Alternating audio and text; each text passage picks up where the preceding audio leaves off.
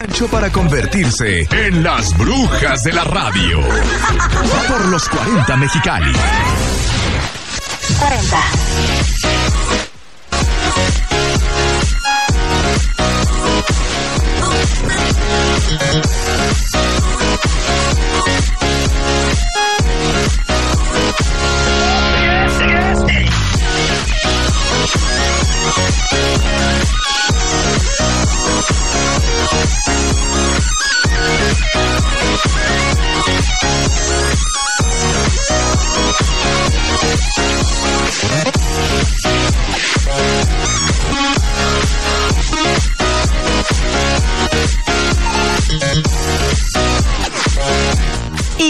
Prometido es deuda. Martes adelantando el Brujas de Radio porque la semana pasada se nos fue Karina y esta semana yo me voy. Así que dije, no, no, no, ¿cómo vamos a estar Dos dos, semanas. semanas? No, no, no. ¿Cómo estás, Karina Villalobos? Ah, pues. ah, Estoy. no, estoy bien, estoy bien. Lo que pasa es que justo ahorita que venía, de aquí voy a ir a mi clase de, de cerámica, tengo unas clases pendientes. Entonces, cuando estoy en la clase, a veces me pongo audífonos y dije, ¿dónde están? Y caí en cuenta que probablemente los dejé en el avión. No, es y, horrible. Y, y me choca, o sea, porque siempre en los viajes pierdes cosas, ¿no? O sea, es parte de, es parte de. Sí. A veces cosas chiquitas, a veces cosas más grandes, pero las pierdes. Entonces es como... ah, pero bueno, ni siquiera saludé. Hola, buenas tardes. Este, aquí estoy. Ya, Es horrible eso, ¿eh? Ya Sí. volví a ser yo normal. Ya. Ya. Ya, ya, ya. Ya, te voy a decir por qué. Cuando uno, bueno, ahorita tú estás viajando mucho porque Sí. tienes una relación a distancia, pero ¿a poco no cuando de- regularmente cuando estás de viaje, antes de irte de viaje andas en un mood porque te estás preparando, porque estás emocionado o lo que sea, y luego regresas de viaje y te da como un bajón así. Oh, sí, sí, sí, sí. Y, y no es un bajón de, de tristeza en sí, sino un bajón de que, pues mientras estás de viaje te gastas un chingo de emociones, Sí. de energía. Sí, sí, sí. Eh, estás 20 prácticamente 24 horas a la expectativa de todo lo que está pasando, no son días regulares. Entonces de repente como que caes a tu casa. Es como, sí, eh, digo, y, y- y me pasa, una, aunque esté viajando un buen y eso, aparte, digo, si le sumas el, el, el factor emocional de, Por eso los amores a distancia son complicados. O sea, no nada más por la distancia, sino por estos bajones de, de- Sí, de los viajes. Sí, tienes que aprender a tener ciertas cuestiones como que lo que lo nivelen o, o tener, en nuestro caso es como tener ya como bien planeado como las siguientes veces que nos vamos a ver y todo eso, porque si no es como un, pues quién sabe cuándo, ¿no? Ay, no. sí. No, Entonces sí, es, sí es horrible este, eso. es- es- tra- traigo, o sea, ahorita traigo atorado que perdí los audífonos. Ah, sí. A mí me pasó con, con mis lentes. Eh, me no había- quería gastar en unos audífonos. Sí, sí, sí, sí. Yo, yo esos, me creo que los compré específicamente para irme al viaje, que a, a mi viaje a Europa el año pasado fue como que, uy, y los usé todo el viaje y el último día ya en el aeropuerto de Madrid los dejé. O sea, los dejé en el carrito y sé que los dejé ahí porque los traje puestos y después ya cuando traía, eso también por traer 100 mil maletas, ¿verdad? Pero Sí. los dejé ahí y ya fue como de que, no, ah, ya lo traes otra vez. Ya, pero ¿a poco Bueno. no te pasa que te acuerdas el movimiento? Sí, sí, O sea, porque ahorita, ahorita que hice, cuando yo me metí al avión, eh, yo traía los audífonos. Ajá. Estaba hablando por teléfono y traía los audífonos. Entonces me acuerdo que eh, empezaron a decir, porque se retrasó el avión para variar, empezaron a decir cosas y me los quité. Entonces estoy segura que hice el movimiento de guardarlos y ponerlos en la bolsita de... Ah, claro. ya Sí, sabes. Sí, sí, sí. sí, sí. Entonces, estoy segura, o sea, recuerdo el movimiento y... Y una parte de ti dice, a lo mejor están en la maleta, pero dices, no, Pero no, sabes que porque ya revisé la mochila que traía en el, en el vuelo y no están ahí. Entonces, no. Hay otro lugar donde estar. no están, los perdí. Algún asistente de vuelo, como se llaman ahora, ¿no? Es asistente de Sí. vuelo, ¿no? Fly attendant. Muy feliz va a estar así que, ah, mira. Sí, porque eran unos Samsung dorados, eh, unos box oh, muy bonitos que tienen A mí me acaban de historia. llegar unos así. ¿No tienes unos extras? No, creo que no. no, ya está. Sí. Sí. Ah, no, ya estaba, pero bueno, llegué y ya estaba mi teléfono que me lo Qué bueno, nuevo, qué bueno. unas por otras, pero en fin, este, bien, bien, bien, estamos bien. Estamos aquí. Bueno, amigos, estamos aquí. Lo bueno es que tenemos salud. Ah, lo bueno es que tenemos salud, exactamente, que estamos completas, tenemos un episodio muy divertido. Ay, en- disculpen en- ustedes, creo que se me pasaron los mezcales en ese episodio. Ya volví a ser yo. Ah, Ya me escuchan aquí siendo yo. Sí, Este, sí, sí. Estuvo muy, estuvo muy divertido. Sí nos reímos mucho, Sí, sí, nos sí, reímos sí. mucho, pero sabes una cosa que sí fue muy, gen- muy genuino y no, no tenía que ver con que habíamos echado los mezcales. Eh, cuando casi al final yo quería llorar por la película. Sí. Porque sí, de verdad, esa película se me hizo muy, muy fuerte. Se me hizo muy fuerte Sí. pensar que hay mujeres que pasan por esta vida sin conocer el placer físico. O sea, se me hace como. Es como una profanación al cuerpo. Es como. O sea, no, no quiero pensar, no quiero pensar en, en, en mujeres, no sé, abu- abuelas, bisabuelas, no sé, y que no tuvieron esa, esa, y no desde la vulgaridad de, eh, no supieron, no, no, no, ese, esa conexión con su propio Claro, cuerpo. Porque, ese bueno, autoconocimiento y disfrute. hablamos de orgasmo femenino, entonces Ese fue pues, el sí, episodio que acabamos de volaron muchas palabras, estábamos mezcaleando, era sábado, entonces eh, si ustedes notan el tono más ligero es porque teníamos mezcal y porque era sábado y estabas Era descansando sábado. tú también, Sí, entonces sí. pues estábamos en otro mood. Sí, está muy divertido, pero si quieren aventarse el episodio, está ahí en video en Spotify. Ahí lo pueden encontrar y todo. Y a la gente le ha gustado. Yo todavía no, recibí un comentario anoche, pero ya sabes esa tontería que de repente hice de sin querer activar el efímero y luego lo quité y ya no vi el mensaje Ah, y le mandé a la, ya. a la chica, Vane, porfa, mándame el mensaje, pero Sí, yo sí, creo sí. que yo creo que no lo ha leído. Ya no lo vio, pero voy a revisar ahí a ver qué, qué comentario nos dejaron. Pero bueno, ¿qué nos traes ahora? Cuéntame. Bueno, pues voy a aprovechar que eh, anduve de viaje para contarles. Este fue un viaje muy particular, muy, muy particular, porque surgió de una clase. Yo soy muy fan, si ustedes eh, eh, les gusta la pintura y si les gusta el arte del siglo XX, pues seguramente no les va a sonar raro el nombre George O'Keeffe. Este, pero si no, pues más padre porque les voy a contar de George O'Keeffe. Resulta que George O'Keeffe fue una pintura, una, una de las pinturas más, más importantes del siglo XX. Y el, en mayo pasado di un curso que por cierto voy a repetir, este, ahora el 9 de septiembre empieza para los que se quieran anotar, un curso llamado Viejotas y Espumoso, Ah, donde sí, sí. contaba historias de mujeres. Y justamente ese curso yo lo inicié, o sea, la primer con la que yo dije, Voy a empezar con Georgia, My Love. De hecho, yo siempre que hablo de Georgia, así digo, Georgia, My Love. Georgia, My Love. O sea, yo estoy súper obsesionada en muchos términos con ella y ahorita van a saber por Ok. qué. Entonces, cuando estaba dando el curso, yo estaba hablando, aparte que se vestía maravilloso, una Qué cosa. Una, o sea, yo les voy a decir algo, fui en kimono a su casa, en un kimono de lino negro para hacerle honor a como ella se, se vestía, vestía. en Nuevo México, en el Alto Nuevo México, en la parte más seca que se puedan imaginar, yo en kimono. Eso es, es, es el equivalente a, a llevar yo mi vestido darky a Transilvania. Exactamente. Así de que yo no voy a venir aquí con pants y tenis. No, no, no. O, sea, era faltarle respeto total. a todo el Sí. imaginario que yo tenía, ¿no? Claro. Entonces, bueno, eh, el, cuando estaba dando esta clase, yo, yo creo que hablé tan, o sea, me gusta tanto el personaje que hablé como maravillas y alguien, y les estaba mostrando la casa, porque su casa en particular en Nuevo México, en el rancho ABQ, es una casa con minimalista, a pesar de ser de adobe de estas casas de desierto, es una es, es minimalista y con muebles mid-century.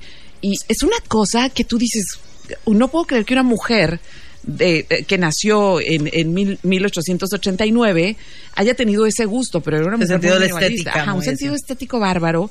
Entonces les estaba mostrando fotos de la casa y me dice, una de mis alumnas me dijo, ¿y ya has ido?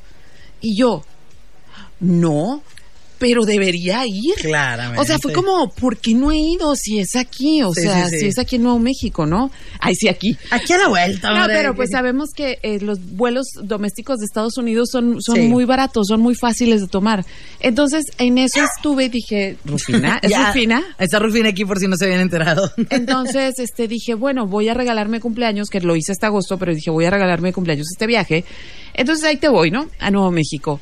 Eh, número uno, volé a Denver porque resulta que Nuevo México no tiene aeropuertos grandes.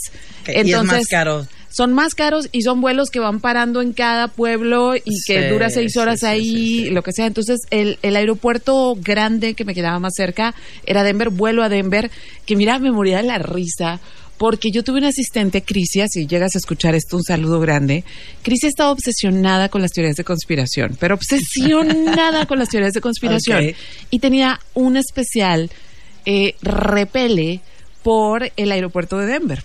Por. El aeropuerto de Denver se dice que es como un conjuro del futuro apocalíptico y tiene un caballo en lenta- así en, en- en- cuando llegas un caballo con ojos rojos. Ok. Entonces yo dije, supiera la cri que voy a aterrizar aquí en Denver, Va a decir, ¿qué? que voy a ver el caballo, que no sé qué. Es, es un aeropuerto gigante. Yo había estado, el aeropuerto más grande en el que había estado eh, es Atlanta probablemente. Mm. Y este es- creo que es más grande, o sea, creo que es más grande de que de verdad tienes que tomar, no uno, varios trenes adentro del aeropuerto. A mí el de Dallas. El de, Ah, el de Dallas, pero ya- sí ha de ser muy grande el de Dallas. o Ajá. sea, sí, Entonces, sí, sí. pues llego a Denver y, y, y, y es importante decir llego a Denver porque Denver, o sea, es toda esta planicie, eh, lo más alto de Estados Unidos, y de ahí son cinco horas en carretera a, a Nuevo México, a Santa Fe. Tampoco está tan cerquita. No, no está tan cerquita, es como, um, ¿qué será? De aquí a Las San Vegas. Quintín. Ajá, no, Las Vegas un poquito más, es como, es como, no sé, de aquí a San Quintín probablemente son cinco horas. Número uno, muchachos, nosotros estamos muy orgullosos del desierto, sí. Y que seres del desierto, que no sé qué. Yo no sabía lo que era el desierto alto. O sea, nadie está preparado para el desierto alto. Sí, bueno, nosotros estamos abajito. Ajá, nosotros incluso estamos por debajo del nivel Sí, del sí, mar. sí. Entonces, ¿qué quiere decir eso? Que a pesar de que estamos en el desierto, los niveles de humedad con los que contamos, pues son cómodos. Sí. Sí, son cómodos. leve. No se nos seca la piel. O sea, acá era una cosa de. Estábamos hablando de seis mil pies sobre el nivel del mar, la ciudad. Entonces, yo no tuve problemas porque hay gente que sí se, se agita y todo. No, eso no era el cuento. yo nací en los algodonales. Sí, bajo un sol abrasador. claro. Entonces, el calor no es como aquí, obviamente, para nada. O sea, estamos hablando de 85, 90. Pero hay algo que pasa que cada 15 minutos estás seco. Es, es como. El pelo lo tenía lacio nivel geisha. Ok. O sea, lacio, una cosa que se me pegaba a la cabeza el pelo. Yo creo que yo uso chapstick en la mañana y en la noche. Ajá. Me tenía que poner chapstick cada 15 minutos. que sentías todo Les reseca. voy a decir a- al grado de, la sec- de lo seco que es. Dos cosas. No me animé a tomar una cerveza. No me animé. Porque dije, donde más. yo me tome una cerveza o algo de alcohol, esto, Ya. o sea, va a valer, ¿no? Va a sentirse como 10. Y la otra cosa es que el lugar donde me estaba quedando, en medio del desierto, un Airstream en medio del desierto, tiene un jacuzzi al lado. Entonces, eh, había un día que, un día llovió, bueno, llueve y todo esto, Sí, ¿no? claro. Este, total que me voy al jacuzzi a descansar el día, había, había caminado muchísimo. Entonces, cuando regreso, dije, a ver qué tan seco es. Es- Estamos hablando de noche. Y entonces exprimí mi traje de baño, nada más lo exprimí, o sea, no, shh, nada, lo más lo exprimí, lo colgué. A los 12 minutos estaba completamente seco de noche.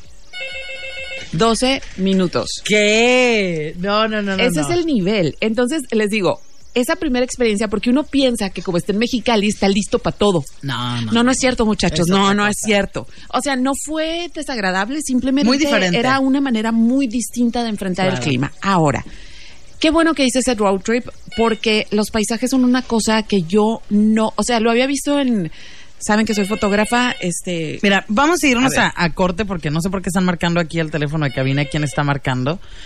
Pero me estoy este, Este, estresando, Estresando, estresando. ajá. Entonces vamos al corte y ahorita volvemos. sale. ¿Quieres más? Entonces quédate con Marlene Sepúlveda en los 40. Marlene Sepúlveda en los 40 Mexicali 90.7. 40.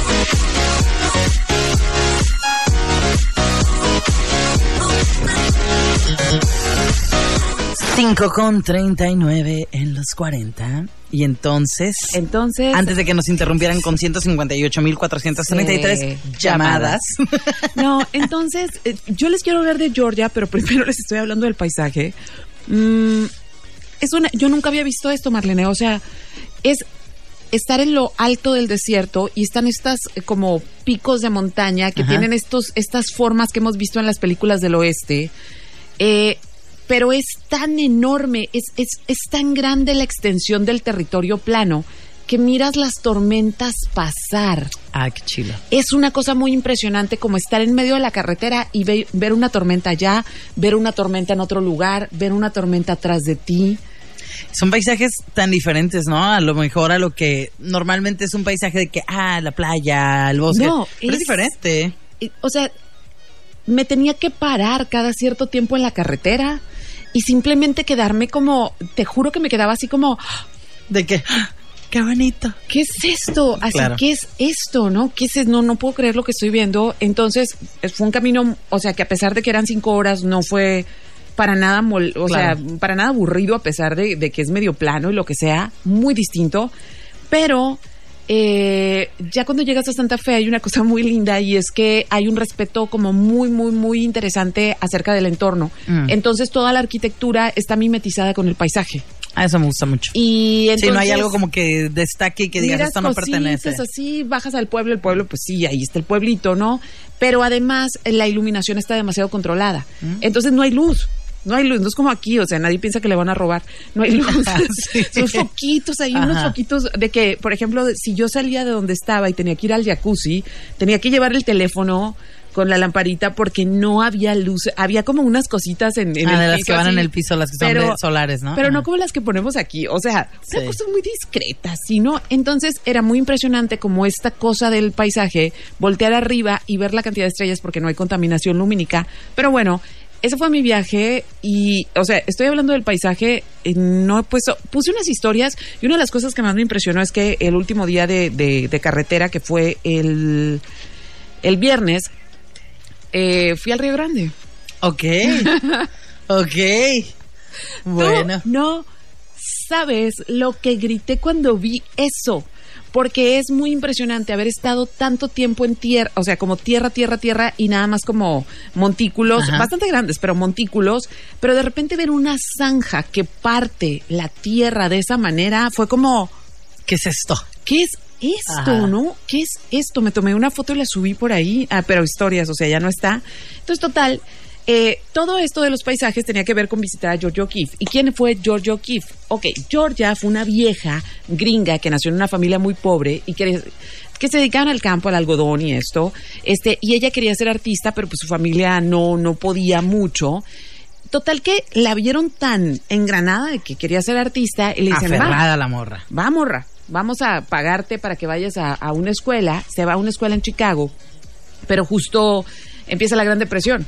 Entonces su familia le dice, Y mija. mija, no se puede. Entonces ella logra, como no podía seguir estudiando arte, decide, una mujer muy inteligente, estamos hablando de, la, o sea, estamos hablando, no, la guerra mundial fue lo que inter, la primera guerra mundial fue lo que interrumpió sus Ok. estudios. Estamos hablando de la década de 1910, una mujer decidida a ser artista. Sí, decidida de la pobreza, o sea, ni siquiera una mujer con educación Sí, sí, y sí. museos y viajes, no. Que generalmente son así, ¿no? Que vienen como que de Así, de la una vida un poco que- más fancy. ella nada de comodidad, entonces decide ser maestra de arte. Porque dijo, es la única manera que voy a poder seguir en el, en, como estudiando Claro. y enseñando. Claro que enseñaba en escuelas para señoritas y todas esas cosas. Total que para 1900, ¿qué será? 23, 23, 1902, no, no, no. Para 1923, no, para 1916, Ajá. eh, le manda unos dibujos a una amiga que tenía en Nueva York. La amiga era amiga de un señor que se llamaba Alfred Stiglitz, que es uno de- es el primer es el fotógrafo que tuvo la primer galería de fotografía y arte moderno en Nueva En York. Nueva York. Entonces es como la Sí, sí, sí. quintesencia de quien sabe cosas y ella se emociona tanto al ver los dibujos de Georgia que dice esto lo tiene que ver mi amigo Alfred, ¿no? Entonces se los lleva y Alfred se pone tan loco que dice esto lo tengo que vender en la galería. Entonces todo esto no se lo dijeron a Georgia. Georgia en ese momento tenía 23 años, se entera, va a la galería, se la arma de todos. Obviamente. A Alfred le dice eso, o sea, eso, y él se enamora perdidamente de ella Mira, qué un hombre casado, un hombre casado que tenía 56 años en ese momento, ella 23. Y este y le dice, es que tú tienes algo que sí lo tiene. Tú tienes algo que, o sea, eres una mujer primero. Las mujeres no están haciendo arte y menos arte abstracto. O sea, tú estás haciendo arte abstracto, déjame venderte. O sea, déjame, déjame, el mundo te va a amar, pues. Entonces, él era una Pero persona. avísame, dame la lana, mijo. Ajá, O sea, él era una persona ya muy importante. Ella también se enamora de él. O sea, pero él estaba casado y luego deja a la esposa por esta morra. Yo conocí a Georgia por las fotografías que le hizo Stiglitz. Son fotografías tan modernas, son desnudos, pero al mismo tiempo es, ella es medio masculina. Es una cosa muy impresionante. Entonces, cuando ya descubrí su historia, dije, bueno, pues la, la- estaba muy perra, está vieja, Claro. ¿no? Entonces, eh, se casan, deja a su esposa, como hacen algunos hombres, se casan, ella sigue pintando, él apoya, o sea, era una pareja muy era muy importante tener el apoyo de él, pero en realidad Georgia sí lo quería mucho. Y más o menos cuando tenía, ¿qué será? Para 1917 ya se empiezan a vender sus piezas, ya empieza a ser un nombre reconocido, no nada más porque sea la esposa, esposa de, de Stiglitz, pero en 1924 se casan y justo un año, no, dos años después, ella tiene unos tumores en los senos la tienen que operar y al tiempo que la operan descubre que este tipo ya le está poniendo el cuerno con una muchacha mucho Claro. más joven que ella, O vi. la fotógrafa, y que aparte está promoviendo su carrera. Entonces. Georgia, Ya tenía todo un modus operandi, ¿no? O sea, modus operandi. él no va a batallar. entonces ella eh, se va a, la invita, una, la invitan a Nuevo México, la invitan a Santa Fe. Eh, de que vente para acá, una mecenas le dice, porque ella se deprime muchísimo, se siente muy, se siente muy invalidada, o sea, es, eh, estamos hablando de una mujer muy joven en los 20 en sus 20 y en los años 20 Entonces, aparte este tipo no le quiere al divorcio, le dice, no, pues que tú eres el amor de mi vida, pero... Pero, Pero, una cosa es pero, una cosa, ajá. otra cosa es otra cosa, pero, pero, claro. total que ella se va a Santa Fe y estando en Santa Fe, se enamora del paisaje y le dice, ¿sabes qué? Sasuke. aquí me voy a quedar a vivir. ¿Cómo que te vas a quedar? Es que eh, eh, aquí el cielo lo estoy viendo como nunca lo había visto, las nubes las estoy viendo como nunca lo había visto. Y le, le avienta una frase y le dice, de donde vengo, la tierra es todo y aquí me voy a quedar. Éale. Éale. Entonces la Georgia se queda, no se divorcian. A partir de ahí se escriben cartas y cartas y cartas para justificar mentalmente. Es, es muy interesante porque ellos no volvieron a ser pareja en, en términos prácticos. Mm. No se divorciaron, sin embargo, no volvieron a, a tener una relación de pareja, pero ellos se amaban en el intelecto. Entonces escribían absolutamente todos los días. Hay 2.500 cartas, correspondencias. No eran los mejores para escribir. Eran pintores, digo, eran Sí, sí, artistas. sí, sí, sí, o sea. Este, pero...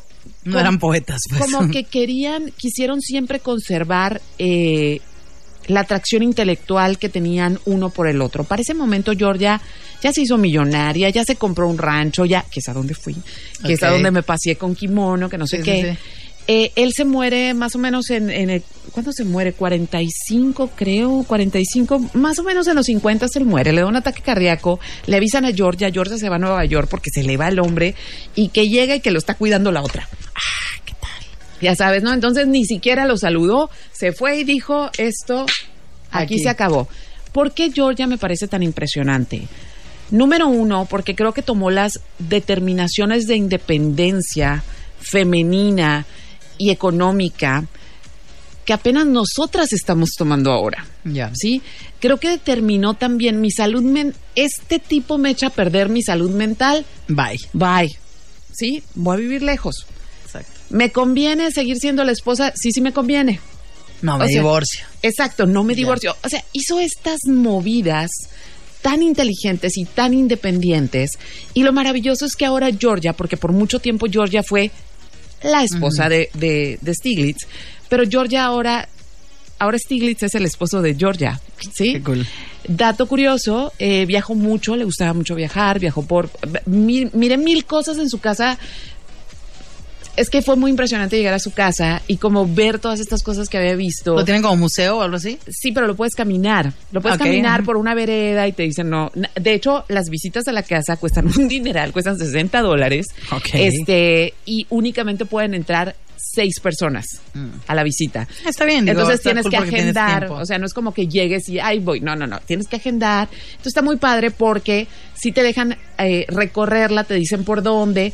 Incluso hubo una parte donde ella tenía su estudio a un lado del, tiene un jardín que ella cultivó, o sea, está todo ahí muy lindo. Entonces, ah, ahorita me- no quiero interrumpirme. Entonces, este, él, su casa no tenía su recámara, su recámara estaba a un lado junto con el estudio. Ok. La vista que tú viste en Los Álamos cuando la bomba atómica es la vista de George O'Keeffe. Entonces su ventana era una ventana en L, luego se las voy a postear porque sí tomé fotos. O sea, era su cama y una ventana en L. En L. Ay, qué padre. Cuando ella se despertaba veía esto. O sea, todo el mundo en el pueblo dicen es que Georgia se robó los paisajes. O sea, porque los acaparó desde su casa todos, ¿no?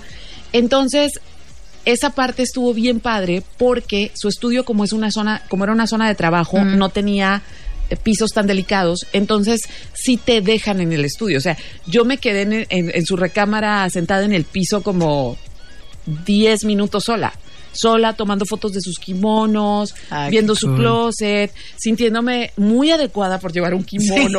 Y tú vengo lista para la ocasión. Vengo muy vestida adecuada. Eh, Georgia, además, esto es lo más impresionante, Georgia perdió su vista eh, central.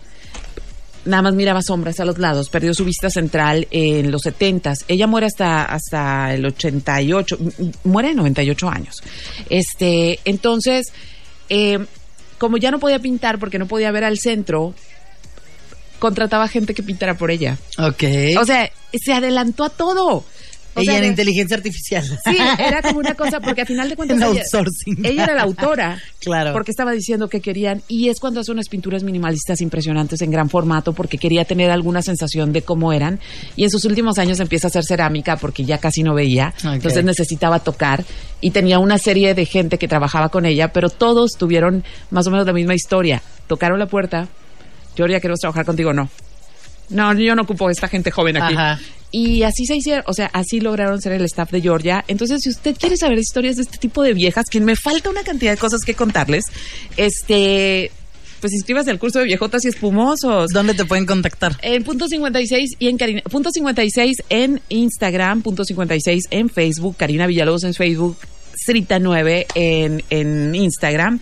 Y me voy a quedar con, es que, ah, otra cosa, cuando se me deprimía la Georgia, Ajá. adivina con quién se iba a echar los, los mezcales, con Frida Kahlo. Ella, sí. Ellas. me- cuando estás diciendo como el, el estudio y cómo van. Y yo, mm, De hecho, el- Frida, yo no sabía. Frida, para Frida, Georgia era una referencia de independencia. Ah, pues sí. O sea, que de ella Claro. aprendió cuando la conoció en Estados Unidos y que Diego le andaba poniendo el cuerno como siempre. Ey. Conoció a Georgia y entonces, al verla que ella resolvió su vida, a pesar de que el marido, pues, Sí, le ponía sí, el cuerno, dijo, la Georgia. Ajá. Hagámoslo como Georgia. Su role model, dijo. Ajá. Entonces voy a terminar con una frase que estaba en el museo y estaba en su casa. Ajá. Y, y esta es una frase que me, me toca en lo más profundo porque creo que, no porque yo me quiera hermanar con Georgia, por algo la adoro, pero es algo, es una manera en como yo me, me condució por la vida y me dio Ajá. mucho gusto ver que alguien que la vemos tan plantada, que parecía que estaba, sabía lo que estaba haciendo. Pero igual no tenía mucha idea en algunas Escribió cosas. esto, he estado aterrorizada cada día de mi vida, pero eso no me ha impedido nunca hacer lo que quiero hacer. Ale, así es. Entonces, ese fue mi viaje, Así muchachos. es. A eso fui. a eso fuiste. A eso, es A que a eso eso fui. A eso fui. Voy a ir soltándole las fotos. Es que tomé muchas fotos con cámara, las estoy revelando, pero bárbaro, qué paisajes. La- a la Marlene ya le enseñé un Sí, Y sí parecen chidas. fotos de cine, o sea, Sí, fotos de películas. Ajá. Entonces, pues bueno, qué alegría poder compartirles todavía en fresco. Sí. Y maldición, perdí mis audífonos. Pero aquí estás. Pero, Pero aquí estás estoy. viva. Pero lo bueno es que tenemos salud. Pero tenemos salud. Pero bueno, no, si quieren Ah. este recordar este episodio o escuchar el otro que está muy bueno, estamos Sí. ahí en Spotify como Brujas de Rancho para que lo vean. Así es. Y pues ya el siguiente, la siguiente semana sí vamos a estar aquí en jueves como se debe. Ay, y tengo un comentario más, pero este es en muy fotógrafa. Georgia pintaba, si ustedes ven sus, sus pinturas de flores, decían que eran muy eróticas porque pintaba las partes de adentro de las flores, como si fuera un close-up. Ajá. Y era porque ella se enamoró de lo que las cámaras podían hacer y decía, ahora quiero pintar como las cámaras miran. ¿Qué tal? Entonces eso me, me- me mueve mucho Ay, porque digo, bonito. Es de ahí de donde la meo. O sea, Claro. tiene que ver con que yo miro de esa manera. Ah, y también empiezo curso de principiantes, por si usted quiere aprender todas estas cosas. si usted quiere saber escríbame. tomar fotos y no tener su cámara de adorno, pues ahí le escriben. Sí, acuérdense que el celular es muy lindo, pero tiene sus limitaciones. Entonces, ahora sí, ya terminé la emoción Muy de bien. Georgia y de los anuncios parroquiales y les prometo que mañana va a estar este este episodio de Brujas de Radio en el podcast y Marlene, pues que te vaya chilo. Muchas gracias, muchas gracias. Nos escuchamos el próximo jueves por acá contigo. Yo mañana todavía sí vengo, así que pues nada, los dejo con esto. One and only, cuídense mucho. Hasta mañana y adiós.